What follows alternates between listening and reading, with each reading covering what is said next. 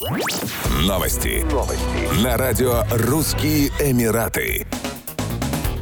Жители и гости Дубая смогут совершать покупки во втором по высоте здании мира. Застройщик Azizi Developments анонсировал строительство башни с вертикальным молом. Помимо торгового комплекса, в небоскребе на шоссе Шейха Заида откроют семизвездочный отель, разместят роскошные апартаменты и пентхаусы, а также элитные рестораны и панорамную смотровую площадку. Стоимость проекта Бурдж Азизи оценивается в полтора миллиарда долларов. Его планируется завершить за 4 года. Впервые компания Azizi Developments объявила о строительстве 122 двухэтажного небоскреба в марте 2018 года. Как известно, Бурдж-Халифа высотой 828 метров является самой высокой башней в мире с момента ее открытия 4 января 2010 года. Чтобы стать второй по высоте в мире, башня Бурдж-Азизи должна быть выше 679 метров. Такую высоту имеет башня Мердека 118 в Малайзии, которая была презентована в ноябре прошлого года. Чтобы стать вторым по высоте зданием в городе, башня Бурдж-Азизи должна быть выше 450 метров что соответствует высоте башни Фрэнк Мюллер Этерниалс, которая в настоящее время строится в районе Дубай-Марина.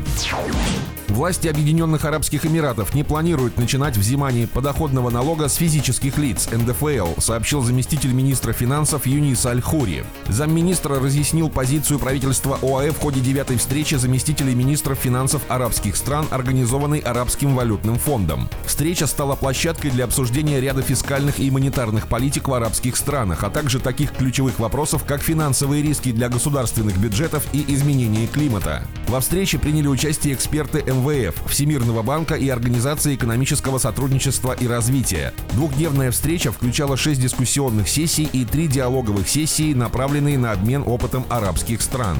Несмотря на то, что режим корпоративного налогообложения в ОАЭ вступил в силу с июня 2023 года, дополнять его НДФЛ не планируется, уверяют власти. Недавно Саудовская Аравия также подтвердила, что не планирует вводить подоходный налог.